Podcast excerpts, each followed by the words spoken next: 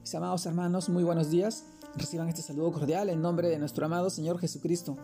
Y en esta oportunidad permítame compartirles el devocional de hoy día, el cual se titula Un verdadero seguidor de Cristo. Hoy 19 de noviembre de 2021 reflexionamos en este pasaje que encontramos en el libro de Mateo capítulo 4 versículo 18 al 20, cual nos dice, Andando Jesús junto al mar de Galilea, vio a dos hermanos, Simón llamado Pedro, y Andrés su hermano, que echaban la red en el mar, porque eran pescadores, y les dijo, Venid en pos de mí, y os haré pescadores de hombres. Ellos entonces, dejando al instante las redes, le siguieron. Mateo capítulo 4, versículo 18 al 20. Mis amados hermanos, el título de hoy día, un verdadero seguidor de Cristo. Y en este pasaje del libro de Mateo nosotros reflexionamos el día de hoy y nos hacemos una pregunta. ¿Somos realmente seguidores de Cristo? Pues para ser seguidor de Cristo debemos nacer de nuevo. Atención, ojo mis hermanos, nacer de nuevo.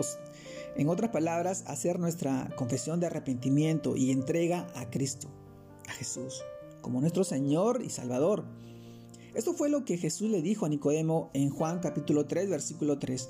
En esa conversación de noche, respondió Jesús y le dijo, De cierto, de cierto te digo, que el que no naciere de nuevo no puede ver el reino de Dios. Así es, mis hermanos, debemos tener una relación personal con Él, dando cabida a la oración como parte de nuestra vida, anhelando su presencia. Jesús nos dejó su ejemplo en Lucas también capítulo 6 versículo 12, el cual nos dice, en aquellos días Él fue al monte a orar y pasó la noche orando a Dios. Mis hermanos, debemos siempre estar dispuestos a escuchar la voz de Jesús conociendo y estudiando su palabra. El libro de Juan también nos dice, escudriñad las escrituras porque a vosotros os parece que en ella tenéis la vida eterna, y ellas son las que dan testimonio de mí. Mis hermanos, recordemos también que Mateo capítulo 16, versículo 5b dice, Este es mi Hijo amado en quien tengo complacencia, a Él oí. Lo anterior debe llevarnos a amarlo, obedecerlo y creer en Él. Nuestro amor se manifiesta con la obediencia que nosotros mostramos ante su palabra.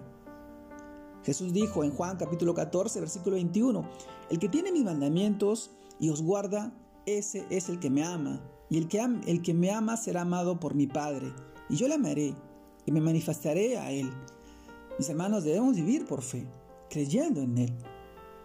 También el libro de Juan capítulo 20, 31 nos dice, pero estás pero estas se han escrito para que creáis que Jesús es el Cristo, el Mesías, el Hijo de Dios, para que creyendo tengáis vida en su nombre, vida abundante, vida llena de gozo, de felicidad, vida a su lado, vida en su presencia, lleno de su Santo Espíritu, mi Dios.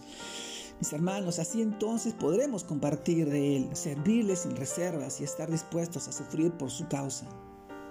Llevar a otros a Cristo es un mandato, Recuerden, Mateo, en Marcos, dice 16, Marcos capítulo 16, versículo 15. Y les dijo, id por todo el mundo y predicad el Evangelio a toda criatura.